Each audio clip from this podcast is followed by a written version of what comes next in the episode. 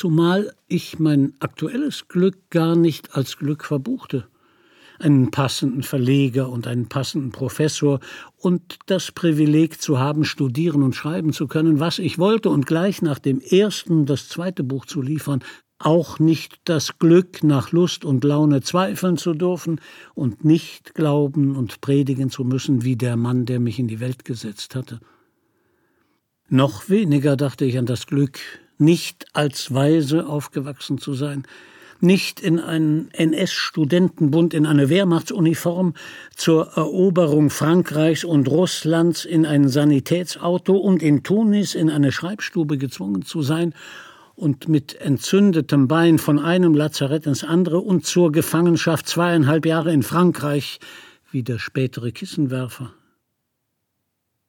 Das einzige Glück, das ich in diesen amerikanischen Tagen und unter dem Klang des frechen Saxophons fühlte, war das Glück, beim Treffen der Schriftsteller verschont geblieben, der großen Blamage entkommen zu sein.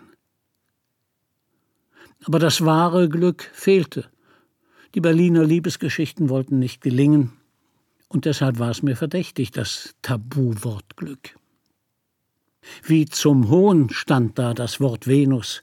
Jeder Gedanke jagt da vom Planeten, vom Stern zur Liebesgöttin. Und Trigon, was hieß denn Trigon? Dabei hätte es erstmal gar kein Venus-Weib, keine intelligente Venus wie Frau Susan Sonntag sein müssen, die ich in diesen Tagen mehrmals mit verliebten Augen angestaunt hatte. Eine Franziska, die nicht mehr auswich, hätte mir schon genügt, oder eine Ellen, die nicht mehr an ihrem älteren Geliebten hing. Nein, ich hielt nichts von Horoskopen und der Beschwörung von Jupiter und Venus, die einen nur auf dumme Gedanken brachten, und fühlte mich doch geschmeichelt, und auf komische Weise ernst genommen. Trotzdem sollten die Sätze, das war jetzt beschlossen, versenkt werden in den Höhen und Tiefen der Musik, und sie wurden versenkt. Ich musste das alles fortschieben, das handschriftliche Briefblatt, das im Hotelzimmer im Koffer lag, vergessen, gründlich vergessen, und in Berlin versteckte ich es in einem Karton mit Briefen und vergaß es für mehr als 30 Jahre. Das Saxophon trat sehr zurückgenommen mit leisen, kurzen Stimmstößen zum Duett mit der Violine an, entfaltete nach kleinen Melodiehopsern allmählich die Macht seiner Schönheit, Frechheit und Trauer, während ich mir das Gefühl leistete, keinen Initiationsritus mehr zu brauchen und an diesem langen, verstörenden Abend bereits einen größeren Sprung getan zu haben, wohin auch immer, eine Initiation erfahren zu haben, in was auch immer. Irgendein Knoten hatte sich gelöst und gelockert. Vom Kissenwurf des Vaters hatte ich mich erholt, das wollte ich mir von jetzt an wenigstens einbilden, obwohl ich ihn als Gewissenmacher immer noch spürte, tot und lebendig. Aber ich sah ihn in neuer Rolle. Unter dem Ansturm des Saxophons und der Trompete versuchte ich zu erwägen, was die zweieinhalb Jahre hinter französischem Stacheldraht bei karger Kost im Dienst als geistlicher Mutmacher seiner Kameraden für den jungen 35-jährigen Mann bedeutet hatten. Als Soldat, der das Glück gehabt hatte, nicht zur Leiche zu werden wie so viele. Ich hörte ihn im VW mit zehn oder zwölf Kinderstimmen, der Mai ist gekommen, die Bäume schlagen aus, schmettern, und wünschte ihn öfter als solchen lebenslustigen Menschen zu sehen und weniger in seinen amtlichen Funktionen. Als Briefmarkensammler, als Autofahrer, als am Boden hockender Eisenbahnspieler beispielsweise und trotz der wilden Musik gelang es, in wenigen Blitzsekunden einige seiner Rollen anzuspielen, etwa als Wanderliedsänger Dorfchronist mit der Kamera, Blumenfreund, Italienschwärmer, Tischtennisspieler, Romkenner, Sexualaufklärer, Dialektwitzbold, Familienforscher, Spendierhosenvater, Heimatforscher, Streitschlichter, Ehestifter, Klavierspieler, Kunsterklärer, Ehemann, Bruder, Schwiegersohn, und nicht nur als Vater unser Beter, Schwarztalarträger, Lateinabfrager, Jenseitsdeuter oder als wütender Kissenwerfer, der er ja nur drei oder zwei Minuten seines 48-jährigen Lebens gewesen ist. Genau genommen eines zwölfjährigen Lebens, denn viel mehr als zwölf Jahre hatte er als Erwachsener nicht gehabt, nach den grauen Jahren in Uniform und Gefangenenjoppe. Die Vergangenheit wollte ich mir im aufwühlenden Eilergetöse immer wieder einreden, sei vorbei. Die Sache klar. Der Vater lag seit fünf Jahren auf dem Friedhof, seine letzte Botschaft mit zwei Ausrufezeichen auf dem Grabstein Fürchte dich nicht, ich habe dich erlöst, ich habe dich bei deinem Namen gerufen, du bist mein. Obwohl dieser Jesaja-Spruch den die Eltern als Hochzeitsspruch gewählt hatten, an das ganze Volk Israel gerichtet war, wie ich einmal überprüft hatte, und nicht an Personen, hatte sich das junge Paar offenbar von den zwei Sätzen persönlich angesprochen gefühlt. Auch ich konnte nicht anders, als ihn auf mich zu beziehen, diesen Spruch voller Widersprüche. Einerseits schien der Vater aus der Erde heraus mich weiter vereinnahmen zu wollen mit Du bist mein, zum anderen wollte ich gar nicht erlöst sein, und in dem Imperativ des Anfangs hörte ich eher die Frage, ob ich mich immer noch vor ihm fürchte oder fürchten sollte. Vielleicht meinte er ja, dass ich mich lange genug gefürchtet hatte, dass ich aufhören sollte mit den Vorwürfen, er habe mich stumm gemacht und mich leiden lassen an seiner Sprache, an den harten Konsonanten und so fort. Hör auf mit Friedhofsgesprächen, schrien Eilers Musiker mit ihren kämpferischen Instrumenten und strengten sich an, Harmonien zu verzerren, während ich, von den Tönen aufs Neue in ein schweifendes, taumelndes Halbbewusstsein geschoben, den Anflug einer Dankbarkeit spürte. Jahrelang hatte ich Abstand gesucht, möglichst viel Abstand von allem, was von Vater und Mutter kam, hatte den unumstößlichen Sätzen der Bibel und Gesangbücher und der Erziehung zur Sprachlosigkeit zu entfliehen versucht. Die Flucht war in die richtige Richtung gegangen. Zwischen der Spracharmut der Mutter und der Sprachmacht des Vaters gab es einen Ausweg in der Verweigerung, in den Heimlichkeiten, im Schweigen, in den sieben Sprachen des Schweigens, einen Fluchtweg zu einer eigenen Sprache der Vokale, der Poesie, in der sich die Sprachlust des Sprachgehemmten, des jede Silbe abwägenden Sprachzögerers hatte entfalten können. Unter der betäubenden Beschallung ahnte ich vielleicht zum ersten Mal, wem ich mein Empfinden für Sprache vor allem zu verdanken hatte, dem meilenweit entfernten Mann, der mich auf seinem Friedhof jedes Mal wieder mit dem Imperativ Fürchte dich nicht erschreckte und ermunterte.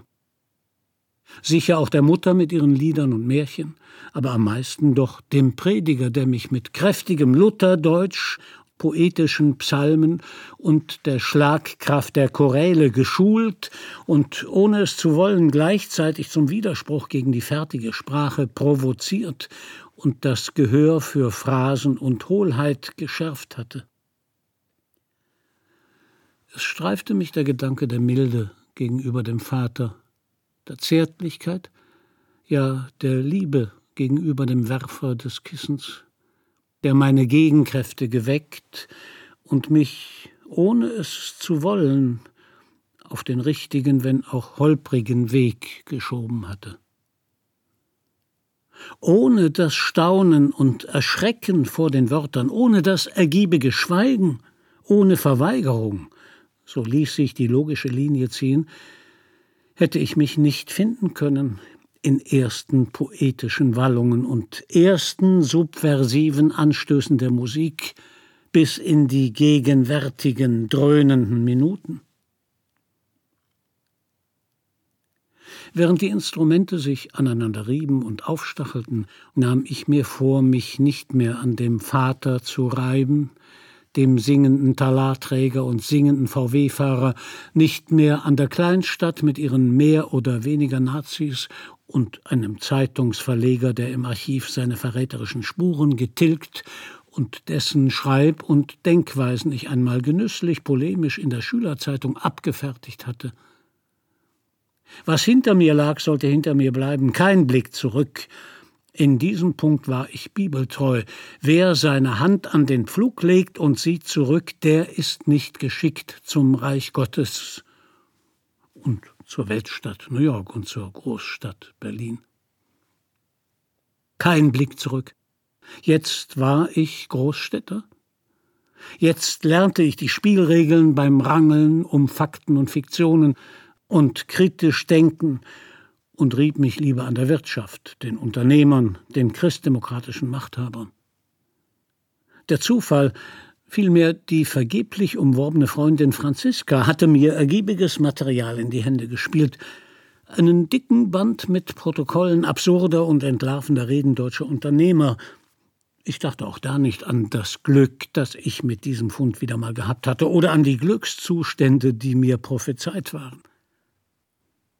Gegen Bundeskanzler Erhard und seine Freunde vom Wirtschaftstag der CDU und CSU zu polemisieren, war einfacher und politisch sinnvoller als die Auseinandersetzung mit dem, was vergangen war und abgetan sein sollte. Kein Blick zurück. Vom Empire State Building geht der Blick nicht zurück.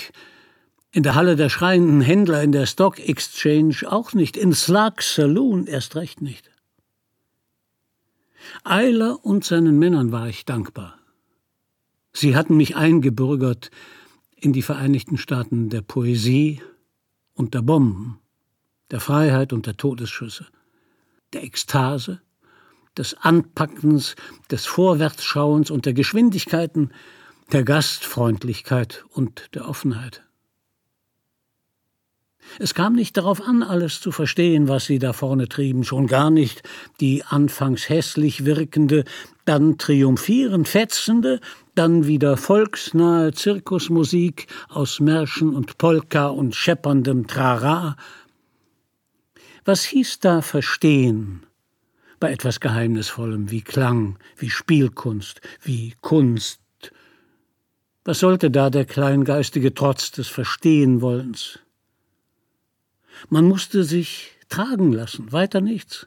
Und den Hirnzellen erlauben, freizuschalten und zu walten. Es gab keinen Grund, sich eingeschüchtert zu fühlen von diesem ungewohnt freien, unverschämten und frechen Jazz.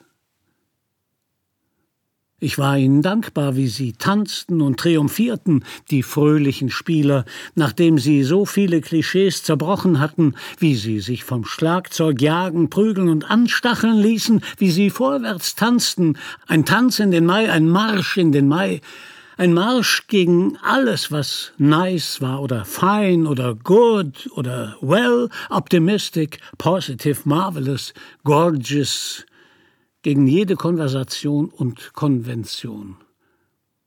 Ein Widerspruchsgeist, den ich gut kannte, wenn ich auf meinem Tasteninstrument spielte, auf meinem Typenhebel Schlagzeug.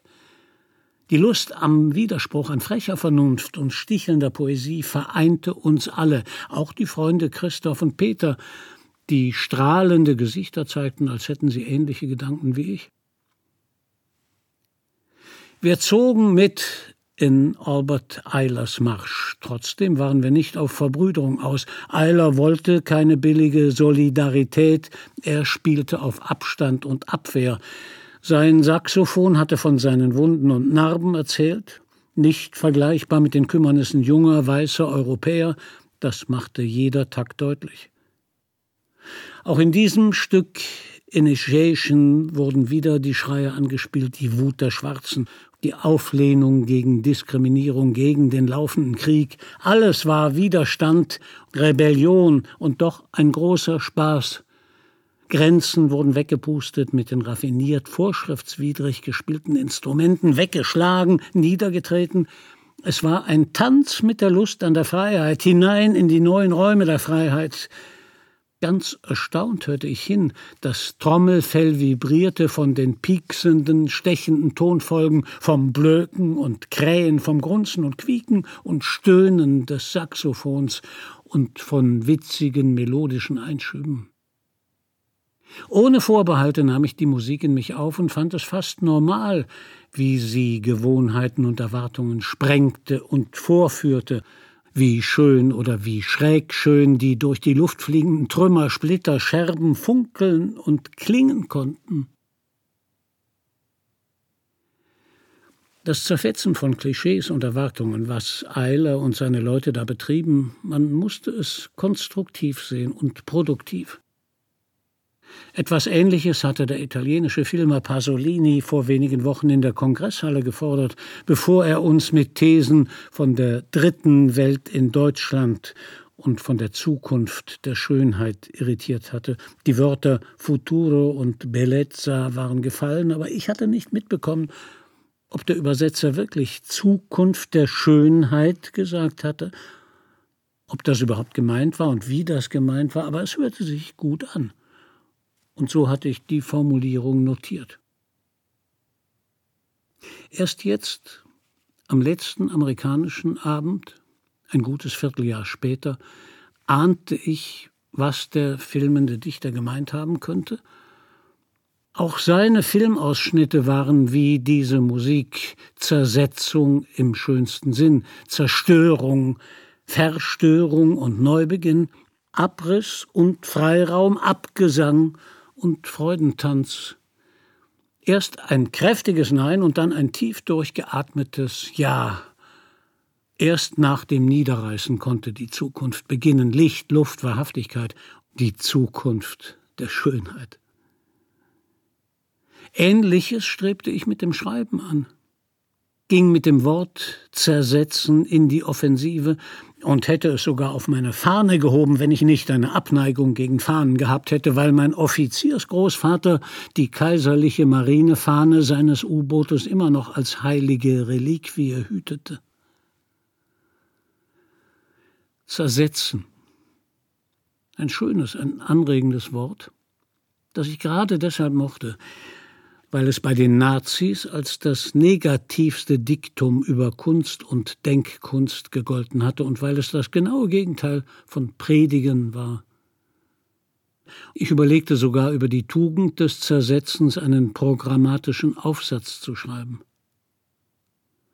Es ging nicht um Wiedergutmachung an diesem Wort. Ich fand es angenehm provozierend und nützlich für kleine literarische Übungen. Ich hoffte, die Leser mit dem ironisch abgefederten Versprechen zu gewinnen, sie sollten weniger betrogen, sie sollten ernüchtert und nicht erhoben, sollten überrascht, verstört und nicht bedient durch die Formen der Satire, groteske Parodie, Polemik erheitert werden, auf möglichst feine Art durch die Wörter gefordert, aufgeklärt und unterhalten.